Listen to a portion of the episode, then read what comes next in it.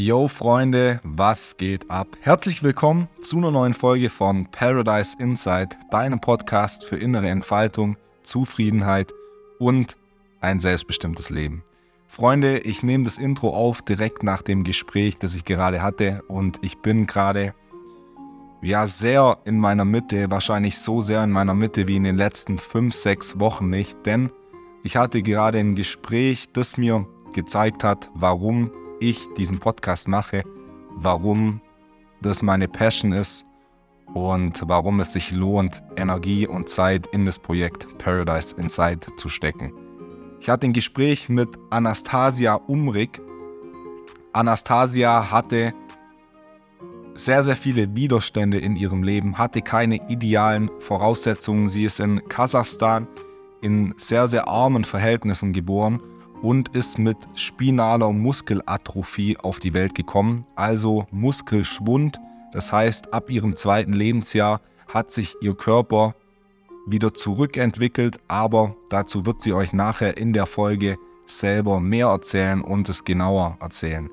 Gegen alle Widerstände, sie ist dann erstmal auf eine Sonderschule gekommen, wurde abgestempelt als Behinderte ähm, und hatte eben viele Widerstände in ihrem Leben, das zu erreichen, was sie erreichen wollte. Sie hat sich aber allen Widerständen zu Wehr gesetzt, ist heute Autorin, Speakerin und Coach und eine sehr, sehr inspirierende Persönlichkeit. Viel mehr will ich gar nicht dazu sagen. Ich will euch eigentlich direkt in die Folge entlassen, aber rate euch wirklich, hört euch dieses Gespräch an, hört es euch bis zum Ende an. Sie hat sehr, sehr viele Punkte mitgegeben, die sehr inspirierend sind, die mir auch nochmal gezeigt haben, hey, es lohnt sich für seine Vision zu kämpfen, auch wenn es manchmal aussichtslos erscheint, da dran zu bleiben, voranzugehen und jeden Tag energetisch aufzustehen und eben an genau diesen Visionen zu arbeiten. In diesem Sinne, viel Spaß mit der Folge und vor allem ganz viel Spaß mit Anastasia Umrig.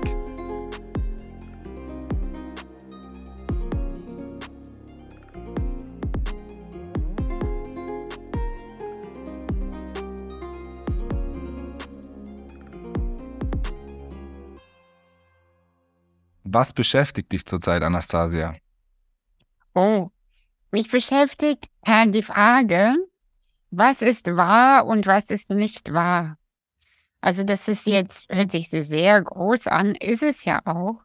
Aber begonnen in den Medien, das, äh, ich kann immer, wenn ich Medien konsumiere, denke ich, was ist davon eigentlich wirklich wahr? Ähm, aber auch dann zurück zu meinen Gedanken, zu mir selbst. Also wenn ich irgendwas denke oder fühle, dann kommt in mir auch gleich die Frage, ist das wirklich wahr? Also was ich gerade denke oder auch, ähm, wenn ich ein Gefühl zu jemandem habe, ja, ist das wahr? Und es ist eine sehr große Frage, aber die beschäftigt mich, ja. Was ist Wahrheit? Fühle ich sehr. Äh, kurze Anekdote dazu, sehr aktuelle Anekdote. Ich habe gestern Abend äh, mit Füssi, meinem Podcast-Kollegen, ähm, von Katie Byron eine Glaubenssatzmethode oder eine Übung gemacht, äh, wo wir uns gegenseitig Glaubenssätze reflektiert haben ähm, und gerade auch bei mir dann einen sehr stark verankerten Glaubenssatz gefunden haben und den umändern konnten, beziehungsweise positiv umschreiben konnten. Und als ich dann im Auto nach Hause gefahren bin, habe ich mir witzigerweise genau die Frage gestellt und dachte, ist es jetzt wirklich ein Glaubenssatz, der mich tief im Innern beschäftigt hat, oder ist es jetzt was, was in der Methode einfach hochkam, sich aus Verstandessicht jetzt sinnvoll anhört und anfühlt und ich mir jetzt denke, okay, den Glaubenssatz hatte ich, und vielleicht hat er mich aber gar nicht ähm, wirklich tiefgründig beschäftigt. Wie, wenn du jetzt sowas auch hast, äh, wie findest du für dich heraus, ob das jetzt wirklich ein wahr ist, ein wahrer Gedanke, ein wahrer Glaubenssatz oder ob es vielleicht nur eine Illusion oder ein Gedankenkonstrukt ist? Naja, also zum einen gehe ich dann immer wieder zurück zu meinem Körper, indem ich einfach äh, fühle, ob das jetzt auch relevant ist, mich weiter damit zu befassen. Weißt du, was ich meine? Weil ähm, selbst diese Frage, man kann sich so in Sachen festbeißen, äh, dass man sich so festhängt in, oh, das muss ich jetzt aber lösen, das ist jetzt so ein Glaubenssatz, das ist jetzt etwas, was ich zu lösen habe, diese Wunde muss ich unbedingt heilen und so. Und dann denke ich mir halt, ey, Moment, ich muss gar nichts. Und was passiert eigentlich, wenn ich mich entspanne und auch in diese Frage entspanne, ob das jetzt wahr ist oder nicht? Ist es überhaupt relevant für mich? Und meistens nein, jetzt mal ehrlich, meistens nein. Und ähm, wenn man sich hinein entspannt und den Kopf, alles, was im Kopf passiert, einfach mal so beiseite schiebt und das so ruhen lässt und sich nur mit dem Körper verbindet und sich vorstellt, dass die Energie durch einen durchfließt, dann ist es wieder alles so irgendwie egal und okay, weißt du? Und so arbeite ich eigentlich durch mein Leben sozusagen, dass ich immer wieder ins Fließen komme. Also immer in, okay, bloß nicht in dieses Festhalten und angespannt sein und stuck sein und so. Ey, ganz weich, ganz, ganz weich. Ja, so arbeite ich. Ja, finde find ich sehr, sehr schön. Wir haben ja im Vorgespräch gerade auch schon über Ehrgeiz und so ein bisschen Verbissenheit und so gesprochen. Ähm, und das weiß ich auch aus eigener Erfahrung, auch so im Gebiet Persönlichkeitsentwicklung und so kann man halt sehr, sehr ehrgeizig und viel zu verbissen werden, indem man äh, versucht, sich an jedem Gedanken festzumachen, alles zu reflektieren. Und äh, wenn man da in die Leichtigkeit kommt, dann ist das auf jeden Fall sehr förderlich.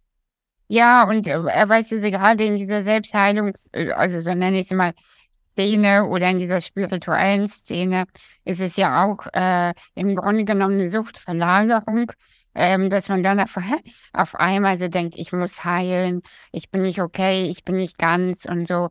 Und ich glaube, wir müssen einfach lernen, auch mal einfach zu leben, ey. Und nicht, nicht immer so in diese, okay, ich bin immer optimieren, optimieren, optimieren. Ich meine, ja, ein bisschen verbessern ist cool. Also ich bin auf jeden Fall eine Kandidatin dafür. Aber irgendwann ist auch mal gut so, ne? Also. Ja, sehr, sehr, sehr schön auf jeden Fall. Ich habe mich natürlich im Vorfeld bisschen mit dir beschäftigt und du hast ja eine sehr, sehr interessante Geschichte. Vielleicht ähm, starten wir damit mal, dass du unsere ZuhörerInnen ein bisschen mitnimmst ähm, und so uns einen kurzen Umriss über deine bisherige Lebensgeschichte gibst. Ja, wo fangen wir an? In welchem Leben? also ich habe ich hab das Gefühl, ich habe, also ich bin jetzt, äh, ich hatte jetzt Geburtstag, ich bin 36 und äh, äh, danke, danke. Deswegen überlege ich immer ein bisschen, wie alt bin ich jetzt? 36 und ich habe aber das Gefühl, dass es jetzt innerhalb von diesem Körper schon mein viertes Leben und so ist. Also ich bin geboren in Kasachstan, das war quasi mein erstes Leben äh, in diesem Körper und ähm, in Kasachstan in armen Verhältnissen. Also so, wenn man sich eine Doku über Kasachstan anschaut, so ein, so ein Dorf hinterm Dorf, weißt du, da komme ich her, ne? Also so, äh, wir hatten kein fließend Wasser, keine Toilette im Haus, also so im Bauernhof, also so richtig arm. Also wir hatten aber gar nichts, ja. Ich hatte nur als Kind ein einziges Kleid. Das kann man sich gar nicht vorstellen. Und ich habe jetzt tausend Kleider, also tausend Kleider nicht, aber ich habe gute, gute und viele Kleider ähm, und stehe auch voll auf Mode und so. Und äh, damals hatte ich nur ein gelbes Kleid. Und, und ähm, ja, mit sieben Jahren äh, sind wir dann nach Deutschland äh, gekommen, weil meine Mutter äh, Deutsch ist. Also die, die Russlanddeutschen, ich weiß nicht, ob du die Geschichte ein bisschen kennst. Und in den 90ern sind ja die ganzen Russen sozusagen äh, emigriert. Und wir waren eine Familie davon. Und ich habe eine Behinderung. Ich habe äh, spinale Muskelatrophie, also im Grunde genommen Muskelschwund. Ich habe eine Muskelerkrankung und konnte mich, äh, also es hat begonnen, als ich zwei war, dass ich mich quasi wieder zurückentwickelt habe körperlich. Ähm, ich konnte laufen und alles war ganz normal und auf einmal habe ich aufgehört zu laufen und irgendwann habe ich aufgehört zu krabbeln und so und ähm, konnte immer weniger und äh, saß irgendwann nur noch da und konnte mich immer weniger bewegen. Und ähm, meine Eltern dachten so, Gott, was hat denn das Kind? Und wir sind dann durch ganz, ähm, ganz äh, damalige Uli SSR gefahren, äh, auf der Suche nach der Lösung für das Kind. Also für mich äh, zu irgendwelchen Schamanen und Heilern und Ärzten. Also ich habe wirklich sehr vieles schon gesehen in meinem Leben, auch an alternativen Möglichkeiten, aber auch die Allgemeinmediziner. Also ich kenne die, kenn die alle sozusagen, die Methoden. Und mit sieben Jahren in Deutschland, eben in Hamburg, kam dann die Diagnose, was ich überhaupt habe. Äh, und dann auch die äh, Aussage, dass ich höchstens elf Jahre sein werde äh, und höchstwahrscheinlich mit elf sterbe. Und ich weiß noch, an meinem elften Geburtstag haben wir ziemlich äh, gut gefeiert, weil das war ja offiziell mein letzter, ne? Und, äh, dann äh, bin ich aber nicht gestorben scheinbar und äh, lebte weiter und hatte echt eine scheiß Schulzeit, muss ich sagen. War auf einer Sonderschule, äh, weil das damals so war, in den 90er Jahren äh, die Behinderten alle in einer Schule zusammen. Und ich weiß, und ich war immer so größenwahnsinnig. Äh, vielleicht so ein bisschen so wie du auch, ja. und ich hatte immer so das Gefühl, ich bin für was Großes bestimmt. Ich bin, ich bin im falschen Leben irgendwie angekommen. Ich bin irgendwie im falschen Körper und in der falschen Realität gelandet aus Versehen. Weil ich immer dachte, nein, ich gehöre auf die Bühne, ich bin krass, das habe ich schon wirklich als Jugendlicher immer gedacht. Nein, das ist alles für mich zu wenig, das ist alles zu klein. Aber natürlich hatte ich kaum Möglichkeiten, das auszuleben, weil ich eben halt die Behinderung hatte und äh, überhaupt kein Support, ähm, kein Support und keine äh, Möglichkeiten, das auszuleben, ja, wer ich überhaupt bin. Bla bla bla, ich kürze mal ein bisschen ab, ja, weil meine Geschichte ist sehr intensiv. Ähm, Genau, habe dann irgendwie geschafft, Abitur zu machen. Äh, ich dachte immer, wenn ich es schaffe, in die Uni zu kommen, dann wissen alle, dass ich schlau bin. Und dann war ich irgendwann in der Uni und habe gedacht, ey, was für ein Scheiß, das ist ja voll langweilig. ich habe mich so gelangweilt und dachte, nein, das ist immer noch zu wenig für mich. Ich muss ein Unternehmen gründen. Mhm. Und habe dann angefangen, Kunst zu machen, habe äh, quasi eine NGO gemacht, gegründet und wollte zeigen, dass äh, Frauen, vor allem mit Behinderung, ziemlich krasse Wesen sein können. Und ich wollte denen eine Bühne geben und ähm, habe dann Kunst gemacht und Fashion-Shows und also so richtig Tamtam. Hatte voll so Bock auf roten Teppich und so. Und ähm, habe dann aber gefühlt, ich bin nicht glücklich. Ich bin in der Öffentlichkeit, ich habe alles erreicht oder vieles erreicht und bin einfach nicht happy und hatte dann, Gott sei Dank, und das hört sich vielleicht verrückt an, eine Nahtoderfahrung, mm, die in dem Moment heftig war. Ich habe mich beim Abendessen verschluckt mhm. und bin äh, quasi fast erstickt. Das ist, äh, ist unangenehm, muss ich sagen.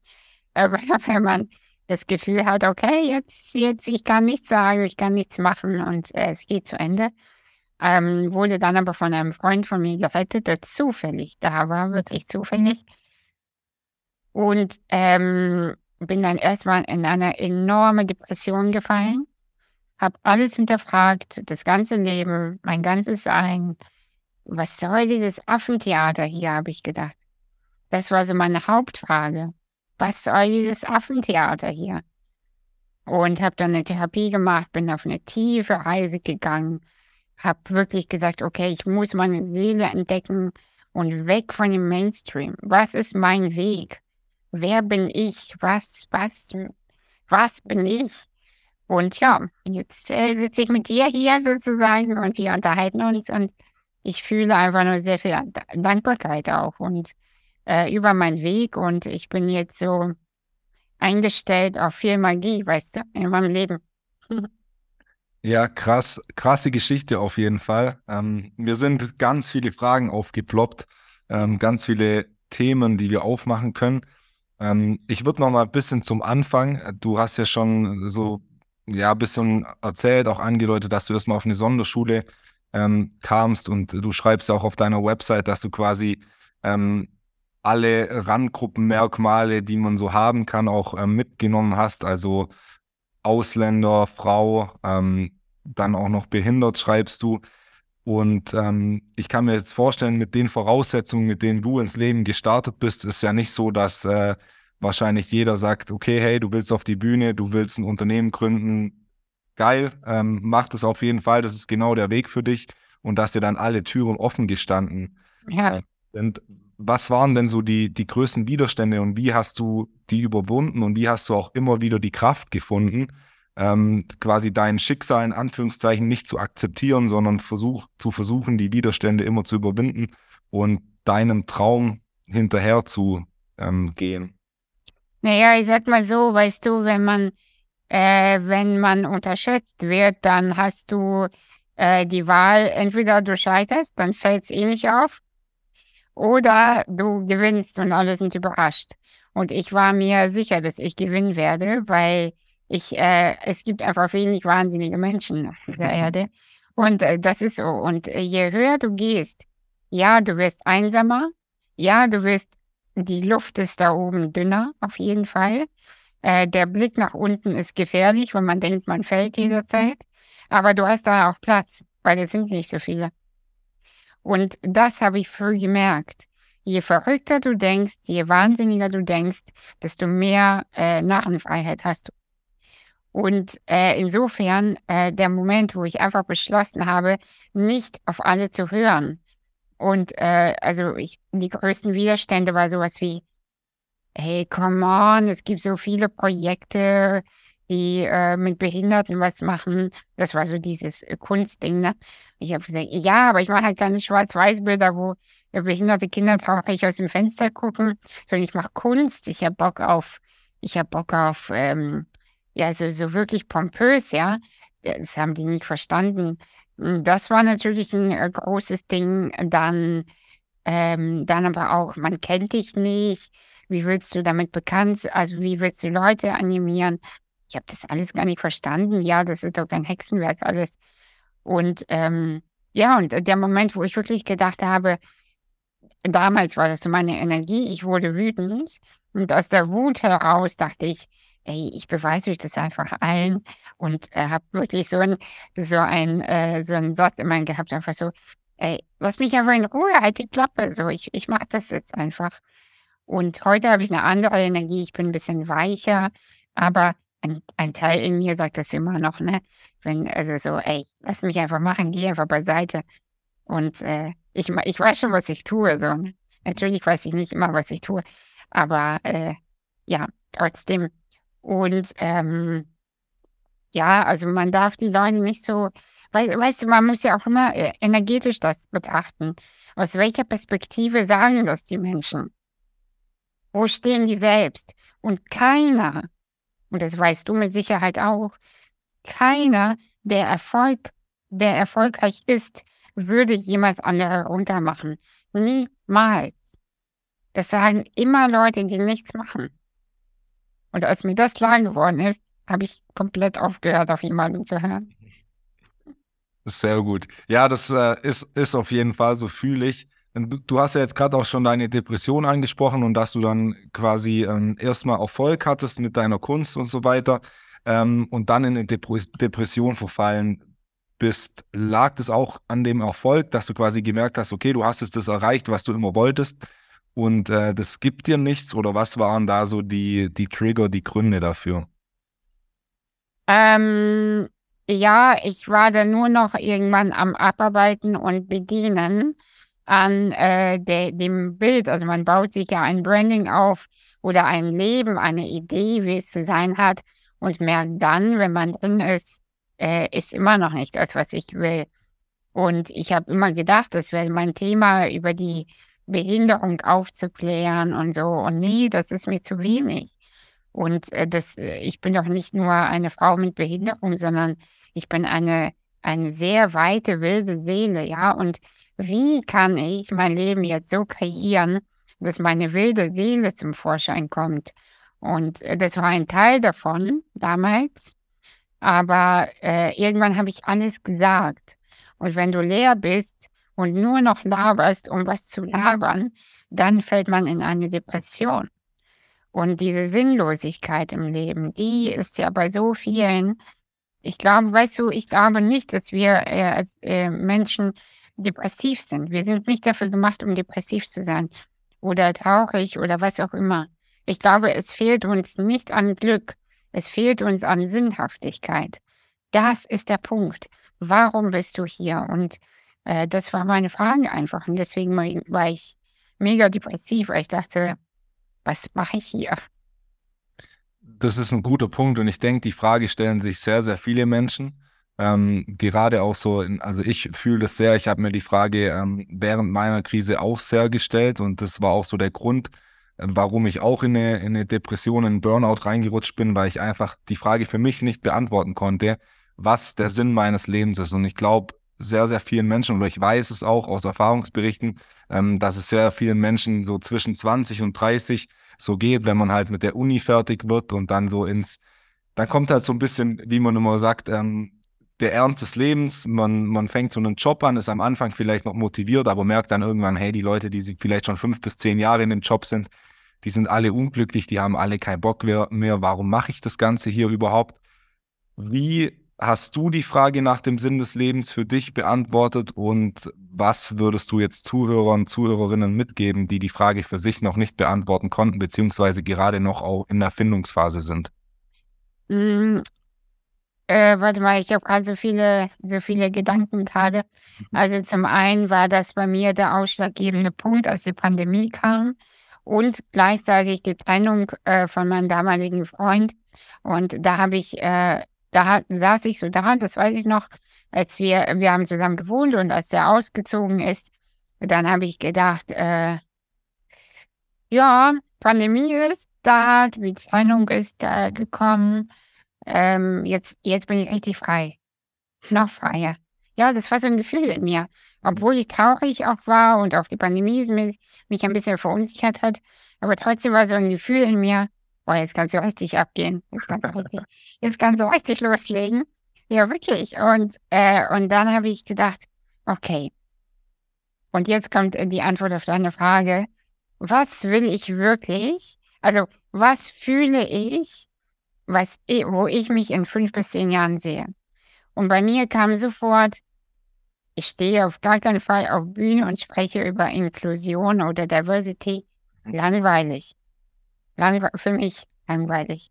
Und ich habe einfach richtig Bock, den Menschen zu zeigen, wie sie sich erden können, also körperlich arbeiten und gleichzeitig die Sinne ohne Hilfe von Drogen ausweiten, erweitern können. Und das funktioniert. Also du kannst deine Sinne so öffnen, dass du auf einmal überall reingucken kannst. Das ist so. Und ich kann das und, ähm, und habe dann gedacht, Wow, krass. Ich habe richtig Angst. Das habe ich so ein Gefühl bei mir. Oh mein Gott, das kannst du in der Öffentlichkeit niemals erzählen, was du alles kannst. Und dann habe ich gesagt, doch, doch, doch, ich glaube, es geht. Ich glaube, das ist die neue Zeitqualität, die kommt. Und ähm, weißt du, dieser Moment von, wenn du an etwas denkst und gleichzeitig denkst, äh, nein, auf keinen Fall, das kann ich nicht machen. Nein, nein, nein, nein. Und ein Teil in dir sagt, oh doch, genau das machst du. Und das ist dann das, was, äh, was die Seele will. Wenn, der, wenn eigentlich alles äh, sagt, nein, das ist zu doll, das ist zu laut, das ist zu viel, das checken die Leute nicht oder so. Und deine Seele sagt, oh doch, das ist geil, mach das mal. Äh, das, das ist dann der, der Kern, weißt du, und äh, da dran zu bleiben, immer wieder, immer wieder. Das ist eine Übungssache. Ja, fühle ich. Ich denke, das ist dann halt der innere Kritiker ähm, oder Ego, je nachdem, wie man es nennen will, das einen versucht, äh, klein zu halten und abzuhalten. Ähm, ich habe auch, ich habe damals ein, ein YouTube-Video über meine äh, Quarter-Life-Crisis gemacht, warum ich so unglücklich war in meinem äh, Job, nachdem ich ihn gekündigt hatte. Und äh, den habe ich dann auf LinkedIn, äh, oder das Video habe ich dann auf LinkedIn gepostet, ähm, wo halt so meine ganzen äh, Kontakte aus dieser alten Welt sozusagen, von meinem alten Ich waren. Und ähm, ja, genau. In dem Moment, in dem ich es gepostet habe oder so die Minuten davor, da war dieser innere Kritiker extrem laut. Ähm, aber danach fühlt man sich eben sehr befreit und das setzt so viel ähm, Energien frei, dass man noch weiter in die richtige Richtung geht. Genau. Man fühlt es. Also mhm. man fühlt es, wenn man auf dem richtigen Weg ist. Und äh, damit man das überhaupt fühlt, muss man vom Sofa hoch, weißt du? Es ist so, und man muss in irgendeine Bewegung gehen. Und beim Machen spüren, was sagt mein Körper, was sagt, was sagt mein Herz, yes or no, und dann danach handeln und äh, korrigieren und so. Das ist irgendwie ein schöner Prozess. Also irgendwie, ich habe so richtig Freude und Spaß daran entdeckt auch. Also so an diesem Weg auch, weißt du, wie so, ähm, ja, wie so ein DJ, was am Pult steht, der am Pult steht und irgendwie den besten Sound kreiert, ja. Das ist doch, ist doch cool. Ja, würde ich bekräftigen, was du gerade gesagt hast, dass man vom Sofa runter muss, weil man kann sich halt hunderte Podcast, ähm, Podcasts anhören, hunderte Videos anschauen zum, zum Sinn des Lebens, wie man seinen Purpose findet, habe ich damals auch gemacht. Aber es ist halt viel effektiver, einfach anzufangen, irgendwas zu machen.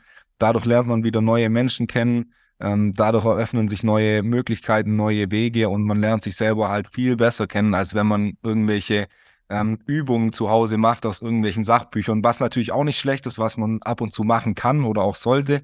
Aber das ähm, echte Leben, das passiert halt draußen und nicht äh, in den eigenen vier Wänden. Ja, die Kombination, ne? Also ich hoffe, dass die Leute jetzt nicht abschalten, weil wir, weil wir gesagt haben, die sollen nicht zuhören, sondern äh, bleib bis zum Ende dran. Aber dann, aber dann, ne? also was, was machst du danach? Das ist ja die Frage. Du hast gerade schon angesprochen, äh, dass du, dass es geht, dass man quasi seine Sinne erweitert ohne Drogen ähm, und dann Dinge sieht oder fühlt. Möchtest du uns da ein, zwei Techniken verraten oder verraten, wie du das hinbekommst? Ja, also zum einen, ähm, also ist es so, muss man wirklich genau gucken, was man konsumiert. Das ist das aller, aller, allererste. Also Konsum im Sinne von ähm, Essen. Ähm, also was esse ich? Wenn ich totes Fleisch esse, kann ich nicht erwarten, dass meine Sinne einfach weit sind. Das funktioniert einfach energetisch nicht, ja. Also du kannst nicht äh, obwohl ich Chips liebe, das habe ich auch in meinem Buch, in meinem Buch geschrieben. Also mit Chips kann man mich wirklich erpressen.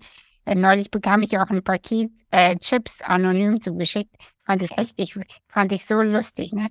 Also so, aber ähm, meine einzige Sünde. Aber ansonsten muss man halt erstmal gucken, okay, wem folge ich auf Instagram? Das ist so das Erste. Was ziehe ich mir jeden Tag rein? Auf Netflix oder wo auch immer. Muss ich das wirklich mehr einsehen? Meistens nein. Dann, mit wem hänge ich überhaupt ab? Das sind so alles Sachen, welche Information kommt in meinen Körper? Das ist so das Erste. Das Zweite ist aber auch, also Essen habe ich ja schon gesagt. Und dann ähm, ist eine Atemtechnik, die ich anwende. Das ist der transformative Atem, also der sogenannte verbundene Atem, kombiniert mit äh, Musik, mit einer bestimmten Musik. Ähm, und das öffnet auf jeden Fall die Sinne.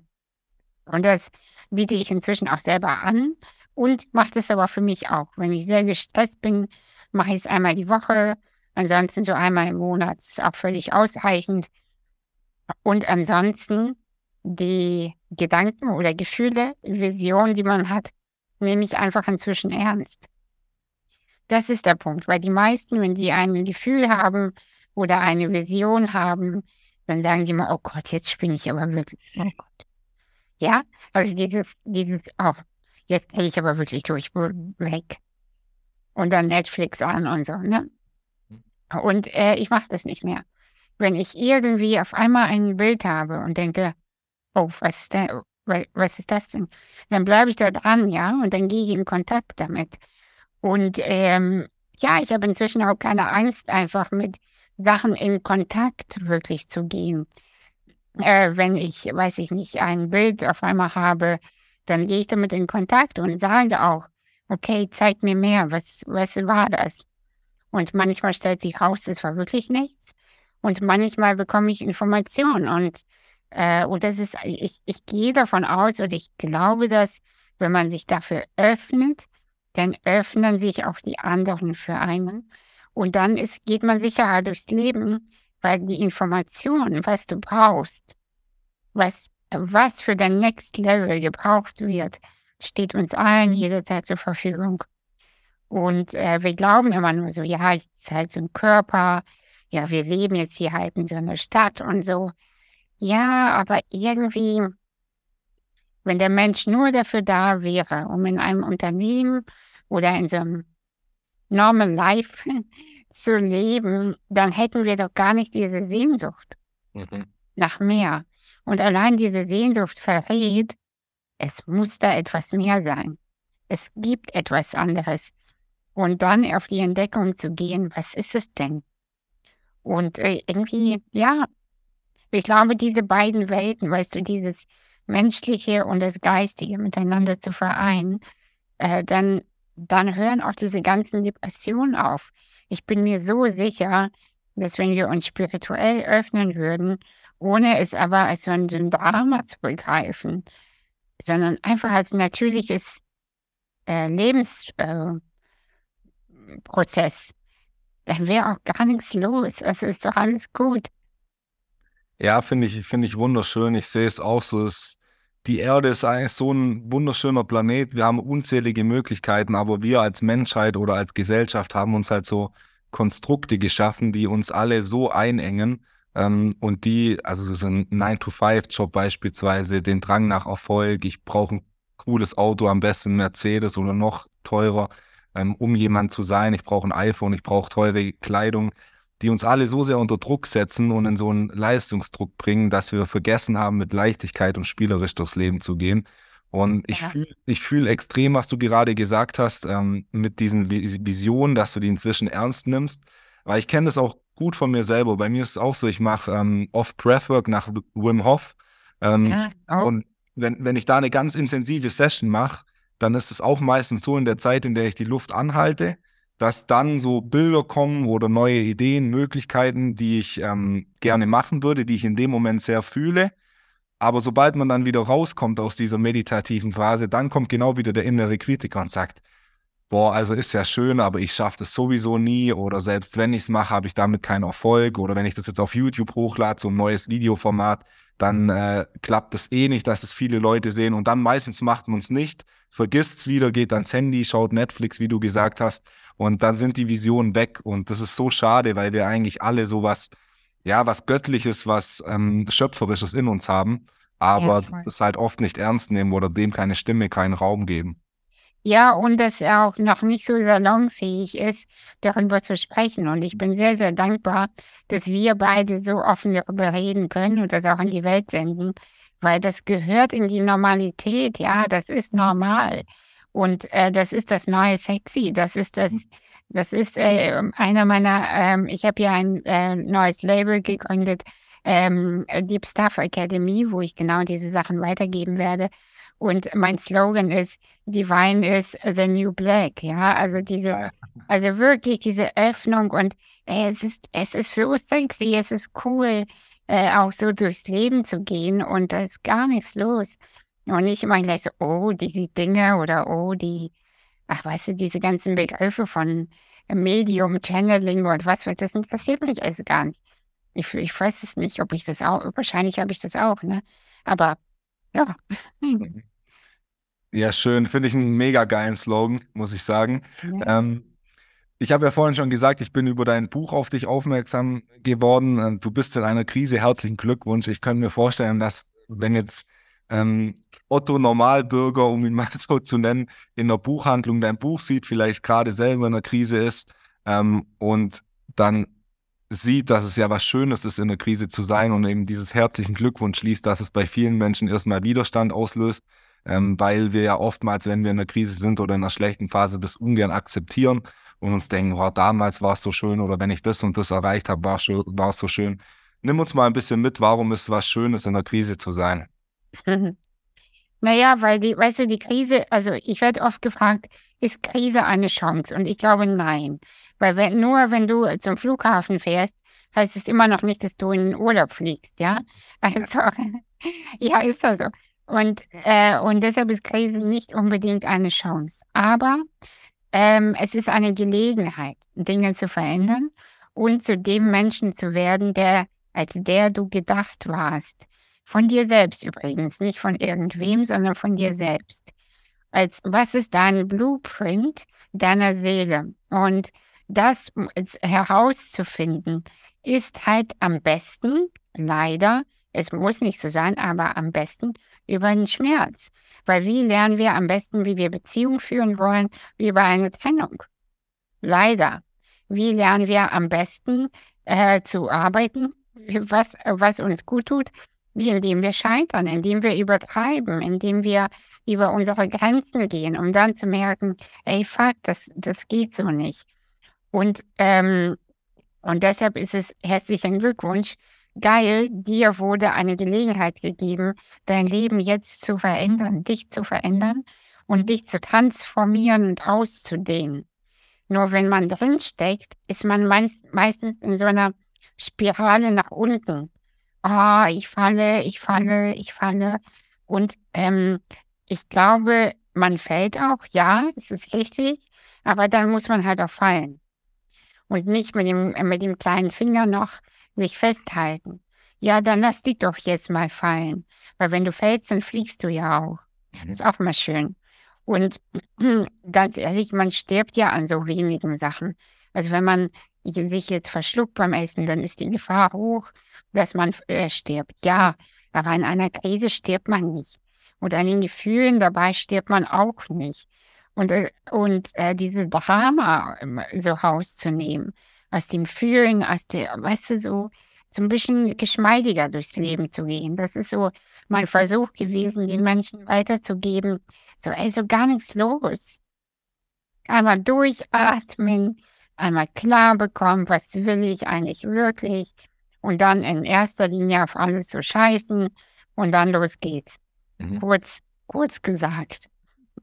Ist natürlich nicht so einfach, wie ich das jetzt sage, ne? das ist mir schon bewusst, aber Klar, aber das ist ja das Ding am Ende des Tages. Eigentlich kann nichts passieren. Also klar, wir, wir verlieren halt vielleicht Dinge, zu denen wir attached sind oder mit denen wir identifiziert sind. Genau, identifiziert. Aber was, was soll denn passieren? So, wie du sagst, ähm, man kann eigentlich jetzt an einem Burnout oder ja, wenn man einen Job verliert, wenn eine Trennung ähm, ist, auch wenn sich der Herzschmerz äh, sehr, sehr schlimm anfühlt, man kann daran nicht sterben.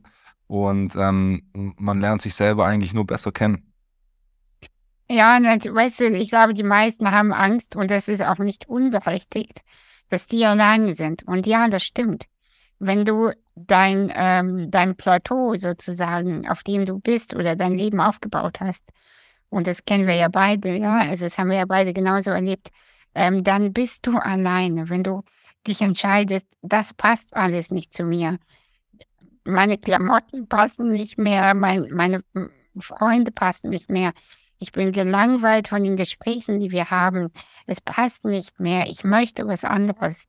Und ähm, weißt du, wenn du auf eine Party gehst und da alleine bist, also wenn du nicht jemanden mitnimmst und du kennst niemanden, nur den Gastgeber, dann stehst du auch erstmal ein bisschen dumm da. Ja, dann guckst du dich auch erstmal um und äh, wen kenne ich jetzt und mit wem kann ich connecten. Und genauso ist es auch, wenn du ins nächste Level gehst, da stehst du auch erstmal ein bisschen dumm da am Buffet. Ja, und guckst erstmal, mit wem kann ich hier connecten. Und das ist, es gibt so viele tolle Menschen und das erfahre ich jetzt selbst immer mehr. Es, also es lohnt sich nicht, etwas auszuhalten im Leben, mhm. weil das Leben geht dann vorbei und weißt du, wenn man am Sterbebett ist, also ich bin jetzt noch nicht so alt, aber ihr, ja, also es, als ich fast gestorben bin, habe ich nicht gedacht, wow, heftig, dass, äh, keine Ahnung, die und die mich mögen, dass meine Nachbarn mich mögen. Das waren nicht meine Gedanken. So gar nicht.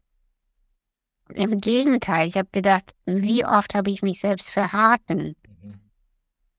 Und fast bin ich jetzt gestorben. So ein Mist, ey so ein Mist. Also und deshalb, ja, immer dieses Warten und immer durchhalten. Es wird nicht der Moment kommen von dem perfekten Leben. Wird nicht. Stark, ja. Und also ich aus, aus meiner subjektiven Erfahrung kann sagen, ähm, wenn man sich wirklich mal öffnet und auch mit den Freunden ähm, und den Leuten im Umfeld ganz offen spricht, was einen belastet, äh, dass es einem schlecht geht, dass man in einer Krise ist, ähm, die meisten öffnen sich dann auch und dann kommt man mit allen seinen, in allen seinen Beziehungen nochmal auf eine deutlich tiefer, tiefere Ebene. Ja, genau. Und den, und vor allem kann man auch als Vorbild funktionieren. Also, wenn man vorgeht, dann sagen ganz viele, wow, so will ich auch leben. So wie die Anastasia ihr Leben umgestaltet hat. Wie heftig, wie cool. Ich will auch. Aber wenn wir alle nur im selben äh, selben Gewässer da rumplätschern. Äh, ist doch, ich weiß nicht. Aber es ist auch, das muss ich auch sagen, es ist eine Typsache, weißt du. Also manche von uns sind halt dafür gemacht, nach vorn zu gehen und mit so einer, mit so einer Fackel sozusagen, ja, also ich, ich war schon immer so eine Führungspersönlichkeit. Also es ist, es ist einfach eine Persönlichkeitssache und das muss nicht so sein. Man kann auch anders Aber wichtig ist, dass man immer ehrlich mit sich selbst ist. Ja, das ist, das ist das Wichtigste, weil weiß ich auch aus eigener Erfahrung, das ekelhafteste Gefühl ist, wenn man weiß, wie man leben sollte oder was man machen sollte und es nicht tut und äh, dann in den Spiegel schaut und sich denkt, hey, du dummer Idiot, was, was machst du eigentlich mit deinem Leben? Ähm, du, du schreibst auf deiner Website auch, dass man den Schlüssel zum Glück oder den Schlüssel erst hat, wenn man zur Wurzel des Unwohlseins ähm, vorgedrungen ist. Wie schaffe ich das denn wirklich herauszufinden, was für mein Unwohlsein, für mein Unglück, dafür, dass ich mich nicht ganz fit fühle, nicht ganz energetisch fühle, was dafür verantwortlich ist? Ähm, genauso wie, wie wir vorhin schon gesagt hatten, durch Ausprobieren auch, ja. Also wann genau fühle ich mich denn unwohl? Also, ähm, keine Ahnung, wenn ich zu dem und dem Job gehe oder mich mit dem und dem Menschen treffe, was passiert dann genau mit meinem Körper? Also zieht sich etwas bei mir zusammen. Und dann aber dran zu bleiben nicht drüber zu gehen, sondern, ah, was, was ist es denn genau? Was löst dieser Mensch genau in mir aus? Ist es eine Angst? Ist es ein Unwohlsein? Was ist es genau? Und dann äh, ähm, immer hinterfragen. Äh, zum Beispiel, also zum Beispiel, wir sind befreundet und wir treffen uns. Und immer wenn wir verabredet sind, sagt mein Körper, oh, irgendwie bin ich müde. Mhm. Immer wenn wir verabredet sind, bin ich immer müde. So, okay, ich bin müde. Was, was löst dieser, was löst dieser Kumpel in mir aus? Okay. Ah, ich fühle mich in, mit, äh, neben ihm nicht gesehen. Okay, das heißt, ich habe einen Wunsch, gesehen zu werden. Okay, kann ich ihm das sagen oder hat er keine Kapazitäten, mich zu sehen? Und so gehe ich dann immer tiefer weiter in die Fragen und am Ende stehe ich immer vor der Option, gehe ich aus der Beziehung raus oder gehe ich noch tiefer rein und kommuniziere dir das? Und das war's. Ja. Und, ähm, und dazu gehört halt viel Wahrheit, viel Mut auch zu sagen, es kann sein, dass ich dich verliere. Mhm. Es kann sein, wenn ich dir sage, dass du weggehst. Kann sein. Und diese hat man dann immer wieder. Und man muss den Mut haben, entweder ich verliere alles und stehe zu mir selbst oder ich behalte alles, aber verarsche mich die ganze Zeit. Ja. Ja, man hat halt das Risiko, jemanden anders oder irgendwas zu verlieren, aber man gewinnt halt jedes Mal ein Stückchen von sich selber oder kommt ein bisschen näher zur Wahrheit, wer man wirklich ist und ähm, was einen erfüllt im Leben. Genau, und, äh, und so gehe ich eigentlich die ganze Zeit durchs Leben ähm, auch beruflich, ähm, wenn ich einen Vortrag halte. Ähm, also ich nehme inzwischen keine Aufträge mehr an, wo ich das Gefühl habe, es passt nicht zu mir. Ich kann, ich muss dann so low reden, damit die mich verstehen. Das kann, also du weißt, du weißt, also ich meine, das funktioniert einfach nicht mehr. Ja, also wenn ich äh, wenn ich irgendwie sage über Sinnesöffnung da gucken mich dann 150 Menschen an, dass ich völlig gleich eingewiesen werden sollte, dann weiß ich, das ist nicht mein Ort. Ist einfach nicht mein Ort und das ist okay.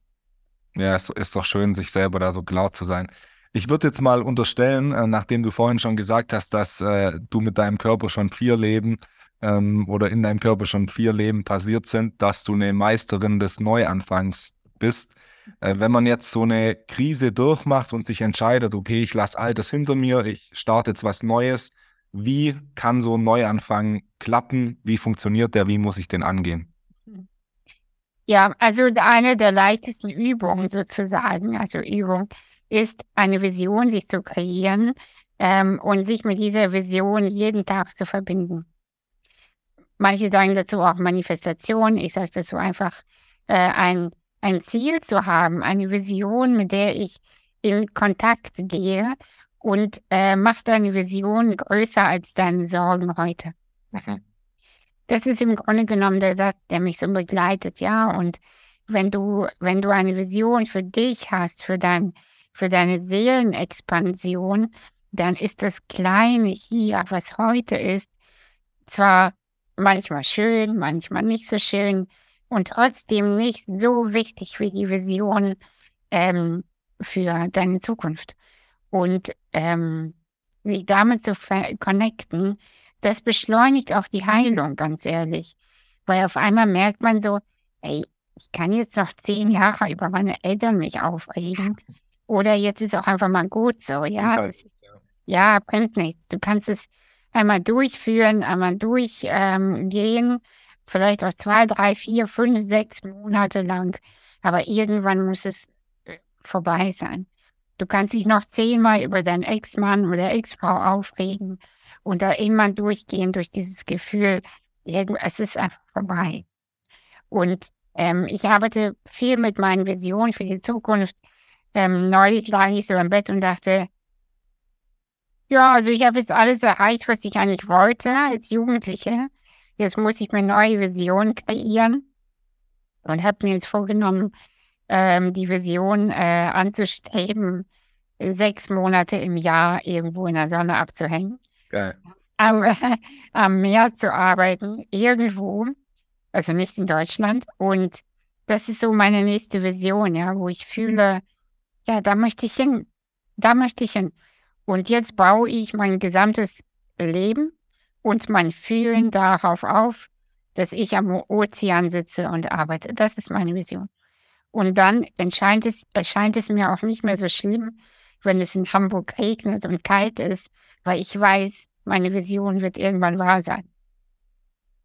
Ja, nice, fühle ich die Vision. Ich fliege in zwei Wochen für einen Monat nach Kolumbien, deswegen äh, kann ich das gut nachvollziehen. Oh, toll, cool. Ja, schön.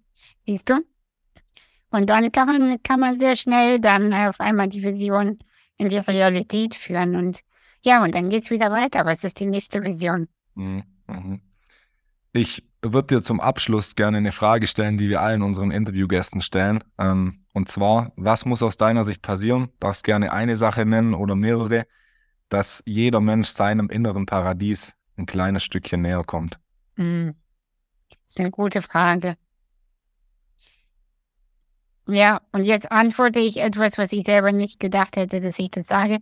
Ich glaube, wir müssen einfach mehr tanzen. Mhm.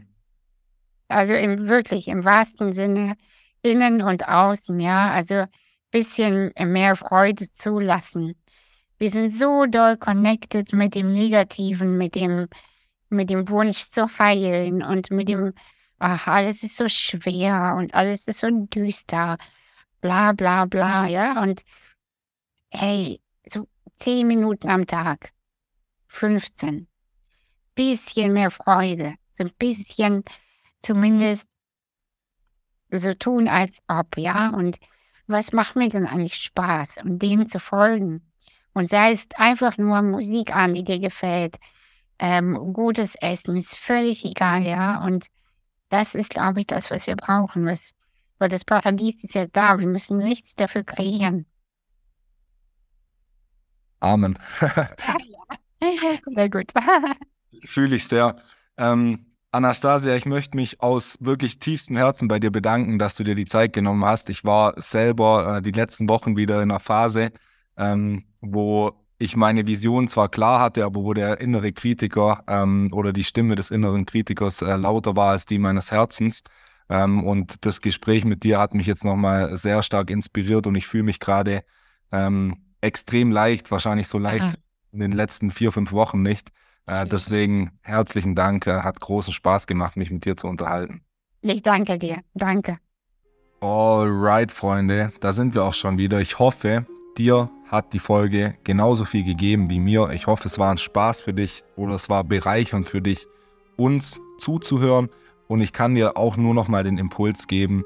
Du siehst, auch Leute wie Anastasia, die nicht mit den besten Voraussetzungen, mit den besten Startvoraussetzungen auf die Welt kommen, schaffen es trotzdem oder können es trotzdem schaffen, ihre Träume zu verwirklichen und ihren Weg zu gehen.